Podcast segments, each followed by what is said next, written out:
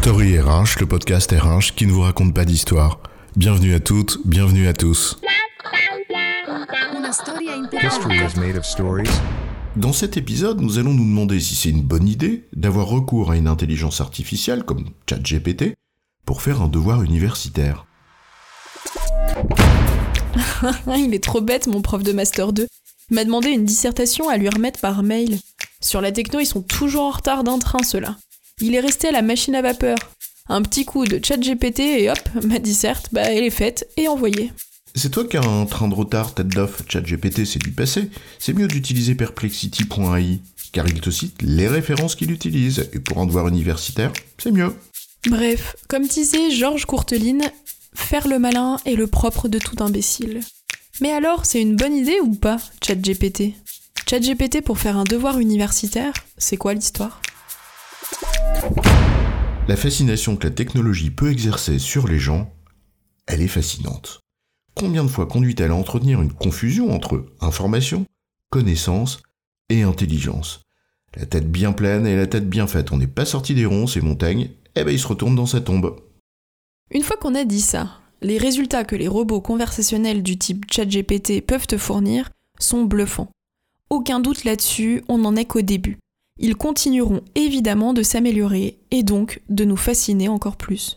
ChatGPT, par exemple, c'est en effet rédiger en langage naturel et entretenir un échange, ça fait aucun doute, et ça peut faire illusion. Un peu comme si t'étais dans un dîner en ville et qu'on te soufflait à l'oreille une réponse rapide sur un thème que tu connais pas très bien. Mais avant que tu te lances aveuglément là-dessus et que tu te prennes un retour de bâton pas cool, il y a là quand même quelques remarques à formuler. La première, c'est sur la pertinence de la réponse. L'intelligence artificielle, elle concatène des informations qui sont prises sur le web et t'en présente la synthèse en langage naturel. Et là, tu dois faire confiance. Tu sais pas quel degré de pertinence ou de vérité accorder à chaque information, puisque tu sais pas d'où ça sort. Au moins, lorsque tu as les sources, comme dans perplexity.ai, tu peux le vérifier. Tu as donc un outil qui t'a aidé à rédiger. Pourquoi pas? Mais cela ne t'affranchit aucunement d'apprécier la pertinence des informations qu'il a utilisées. Tiens, par exemple, j'ai fait le test avec perplexity.ai sur la question suivante. En quoi un SIRH peut-il contribuer à la stratégie RH de l'entreprise? Je parle pas de la réponse, qui est très pauvre en soi, parce que c'est pas vraiment une argumentation, mais soit. Regardons en revanche les sources qu'il a utilisées. En l'occurrence, des articles de sociétés de services ou de conseils en la matière, dont une très affiliée à un éditeur du marché. Des sources issues de sociétés qui vendent des logiciels RH. Et quelques sources de type article de presse. On le voit, des sources tous qu'il y a de plus objectif. Mets-toi dans la perspective d'un travail qu'on te demande, par exemple en Master 2, ça exige peut-être des sources et des références un peu plus fiables, ou alors t'as pas bien compris grand-chose à l'exercice. On dirait le praticien en entreprise qui fait référence à une étude d'une société qui a justement quelque chose à vendre sur le sujet. Un peu du genre 50% des entreprises sont vulnérables sur le plan de la sécurité informatique. Dixit, la société de sécurité informatique qui ne cite pas ses sources. Ou le cabinet de conseil qui affirme que X% des DRH pensent que... je sais pas quoi, alors qu'il a à peine 30 questionnaires, dont quelques-uns remplis par les potes RH du stagiaire qui a relancé les répondants. No comments. La deuxième remarque, c'est le degré de réflexion de la réponse. Je me souviens avoir vu le poste d'un prof en master RH qui avait demandé à ChatGPT de lister les questions qu'il est important de poser en matière de rémunération. Or, ce qui est frappant, c'est que toutes les questions relevaient du comment. Aucune sur le pourquoi. Or, précisément, c'est ça enseigner, que celles et ceux avec qui tu traites un sujet acquièrent certaines connaissances, bien sûr, notamment au regard du métier qu'ils visent, mais développent aussi un esprit critique, un peu de discernement, de hauteur de vue, de distance. C'est même pour cela qu'on demande parfois un travail de réflexion, comme un mémoire par exemple, ou en l'occurrence dans mon cas une dissertation. Même si l'on ne s'inscrit pas nécessairement dans une démarche de recherche académique, il faut quand même faire l'effort d'une réflexion.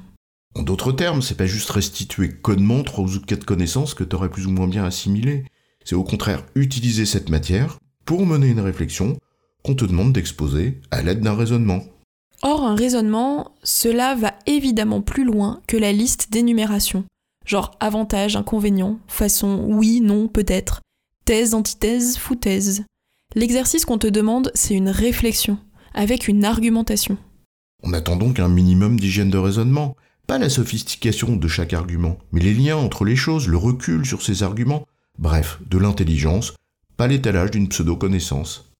La troisième remarque relève d'autre chose, d'une question simple. Pourquoi tu fais des études? Tu passes juste de péage en péage pour obtenir un diplôme, une sorte de ticket d'entrée? Ou tu cherches à apprendre quelque chose, à te développer Là, honnêtement, si t'as pas compris le but de ce que tu fais, bah c'est ton problème. Et on t'invite à méditer ces quelques mots de Gustave Le Bon. Je cite. Une éducation capable d'accroître le jugement et la volonté est parfaite, quelles que soient les choses enseignées. Avec ses seules qualités, l'homme sait orienter sa destinée. Mieux vaut comprendre qu'apprendre. En résumé, utiliser une IA comme ChatGPT ou Perplexity comme n'importe quelle autre source d'information pour se faire un avis, se documenter et utiliser cette matière pour formuler une analyse avec discernement, ça, c'est faire preuve d'intelligence. L'utiliser pour rédiger et se débarrasser de l'effort de réflexion qui te fait progresser, bah c'est l'inverse. J'ai bon chef? Oui, tu as bon, mais on va pas en faire toute une histoire.